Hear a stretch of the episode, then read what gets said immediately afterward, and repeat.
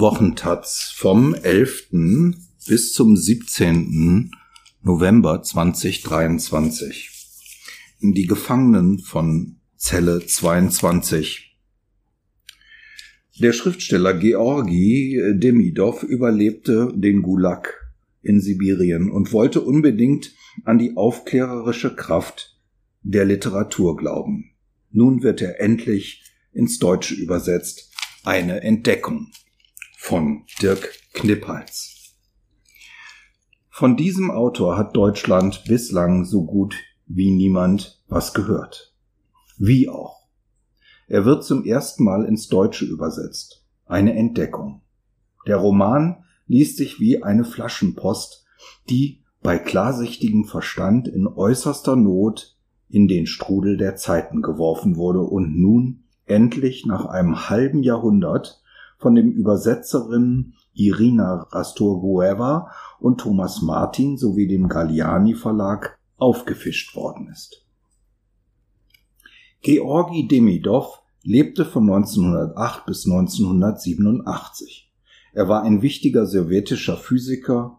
1938 wurde er denunziert und wegen konterrevolutionärer Propaganda zu Lagerhaft verurteilt, wie so viele.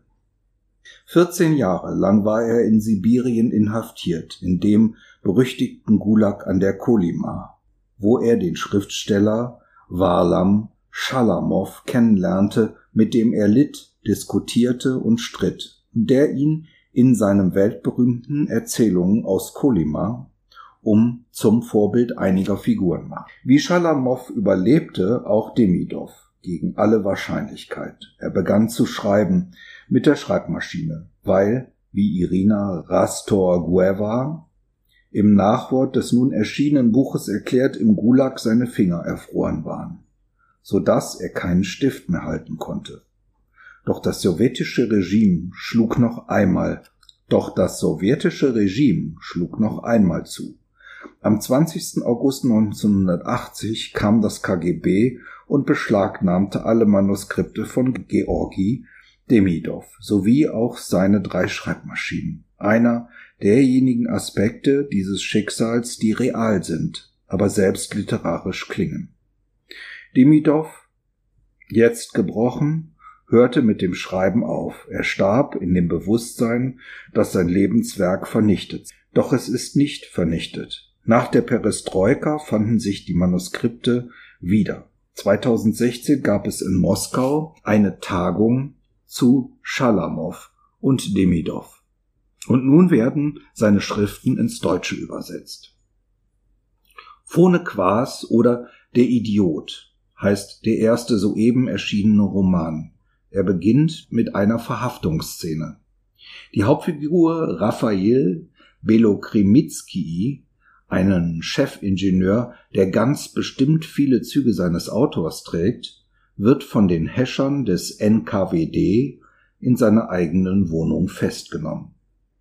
Er hatte schon erkannt, dass es sich um diejenigen handelte, deren nächtliche Arbeit sich am Morgen durch leere Arbeitsplätze, verschlossene Büros und das verängstigte Flüstern von Kollegen offenbarte, die sich mit äußerster Vorsicht abgeholt ins Ohr flüsterten. Alles wird sich sehr bald aufklären und du wirst freigelassen. Das NKWD irrt sich nie. Das weißt du, sagt Lena, seine Frau. Das ist erkennbar naiv und kurz fragt man sich, ob dieses Buch etwa in seinem Geschlechterbild nicht überholt sein könnte. Doch das ist eine falsche Spur. Was Lena, die geliebte Ehefrau, hier artikuliert, ist vielmehr die Stimme des Glaubens an die Vernunft, die sich allerdings als vollkommen untauglich erweisen wird. Das zu begreifen, was Raphael Belokrimitsky in seiner Haft erleiden wird. Mit Vernunft hat das, was ihm geschieht, rein gar nichts zu tun. Raphael Balokrimitsky kommt ins Untersuchungsgefängnis.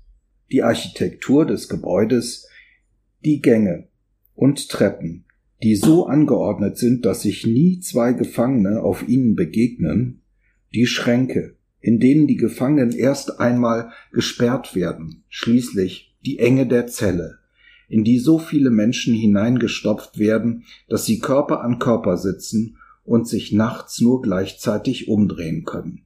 Das alles beschreibt Georgi Demidov genau, und zwar mit, mit einem wissenschaftlichen Blick. Der Titel Phone Quas wird auf Seite 29 erklärt, die Wendung stammt aus dem Jiddischen und bezeichnet einen Einfallspinsel. Raphael Belokremitski lernt in dieser Zelle 22 die Gesetze der Haft kennen. Neuankömmlinge müssen erst einmal direkt neben dem Kübel für die Exkremente hocken. Erst allmählich kann man sich bis zum besten Platz am, allerdings mit einer Stahlplatte verbarrikadierten Fenster hochleiten. Alle Insassen sind unschuldig, einzig Opfer von Stalins Konzept des Generalverdachts. Die Frage, ob eine vom NKWD verhaftete Person schuldig oder unschuldig ist, wird nicht einmal gestellt. Die einzige Chance, aus dem Untersuchungsgefängnis herauszukommen, besteht darin, ein Geständnis abzulegen, auch wenn man unschuldig ist. Das geht so weit, dass die Gefangenen nicht nur ihre Taten erfinden und wahllos Mittäter denunzieren, sondern sich etwa sogar politische Programme für fiktive Underground-Organisationen im Kaukasus ausdenken, um sich als all ihre Anführer auszugeben. Raphael Belokremitski beschließt, sich mit Sabotageakten des Energiesektors zu bezichtigen, die physikalisch unmöglich sind, um eventuell später das Gelogene daran aufzeigen zu können. Doch mit dieser ausgeklügelten Taktik wird er scheitern. Auch solche Aspekte der wie physikalische Wahrscheinlichkeit sind dem repressiven Regime letztlich vollkommen wurscht. Dadurch, dass er sich noch an eine Restvernunft im System klammerte, weist er sich endgültig als Phone Quas. So schrecklich das alles auch ist, man liest diesen Roman mit angehaltenem Atem und so erschrickt man beim Lesen immer wieder fast zu gern. Das liegt zum einen an der klaren Sprache. Die Leiden der Gefangenen will Georgi Demidov gar nicht expressiv ausmalen. Er will sie sachlich darstellen und das System dahinter verstehen. Zum anderen liegt das aber auch an den Umständen in der Publikation. Allein schon dadurch, dass man diesen Roman lesen kann, meint man ein Unrecht zumindest posthum wiedergutmachen zu können. Das der Beschlagnahme und versuchten Zensur dieser Texte, die letztlich dann eben doch nicht erfolgreich gewesen ist. In dieses leise gute Gefühl mischt sich zugleich aber ein Moment von Hilflosigkeit. Zeugnis ablegen, Macht analysieren, auch in schlimmen Verhältnissen einen klaren Kopf behalten. Es nützt, denkt man zwischendrin beim Lesen, alles nichts. Weder konnte die klare Darstellung des sowjetischen Unrechtsstaats in diesem Roman die Willkür des Regimes beenden, noch kann die Publikation des Romans jetzt im gegenwärtigen Putin-Russland irgendetwas ausrichten. Noch nicht einmal kratzen kann die Literatur von sich aus am stählernen Gehäuse der Macht. Niederschmetternd deutlich verweist die Lektüre so auf die beschränkte Rolle, die Romane, und seien sie noch so hellsichtig, in einem diktatorischen Regime ausfüllen. Sie können nur darstellen. Wirklich in den Verhältnissen etwas ändern kann nur eine lebendige und selbstbewusste Zivilgesellschaft, die es in Russland, muss man leider konzedieren, damals nicht gab und auch heute nicht gibt. Was allerdings wiederum auch nicht daran ändert, dass in Georgi Demidov ein hochinteressanter Autor zu entdecken ist. Phone Quas ist ein tiefschwarzer Roman und dieser Raphael Belokremitski ist alles andere als ein Held. Im Verhör erweist er sich als so menschlich feige, wie man auch selbst sein würde. Konzepte wie Mut, Ehre oder auch nur Durchhalten verlieren in dieser Haft sowieso ihren Sinn.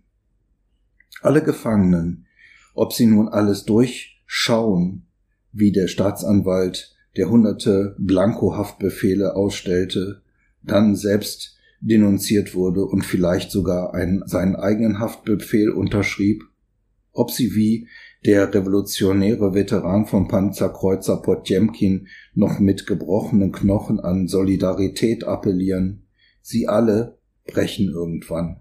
Es beginnt wie ein Film, noir.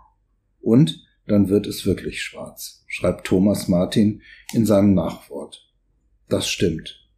Der Galliani Verlag ist für diese Publikation sehr zu danken. Man sieht sie beim Lesen, diese gedemütigten Männer, die eng aneinander gepresst, neben dem Scheißkübel dauernd in der sauerstoffarmen Luft der Zelle 22 nach Luft schnappend, noch einen letzten Rest ihrer Würde bewahren wollen und die sich dann doch zu unfreiwilligen und gegenseitigen Peinigern werden und sich in der engen Zelle gegenseitig zu hassen beginnen, während ihnen selbst der Gulag zu einem gelobten Land. Immerhin kann man im Arbeitslager frische Luft atmen. Man sieht auch diesen Georgi Demidov, der sich mit seinen erfrorenen Fingern an seine Schreibmaschinen setzte, solange er sie noch hatte, um ihr ins Gesicht zu sehen, der, wie es an einer Stelle heißt, amoklaufenden Maschine der Gesetzlosigkeit und Willkür. Man stellt ihn sich als menschenfreundlichen Autor vor, der trotz allem, was er erlebte, an die Kraft der Literatur glaubte. Solange es ging. Es ist, auch wenn sie sich nicht durchsetzen können, gut zu wissen, dass es solche Autoren gegeben hat und gibt. Georgi Demidov, Phone Quas oder Der Idiot. Aus dem Russischen von Irina Rastorgueva und Thomas Martin. Galliani Verlag Berlin 2023, 210 Seiten, 22 Euro.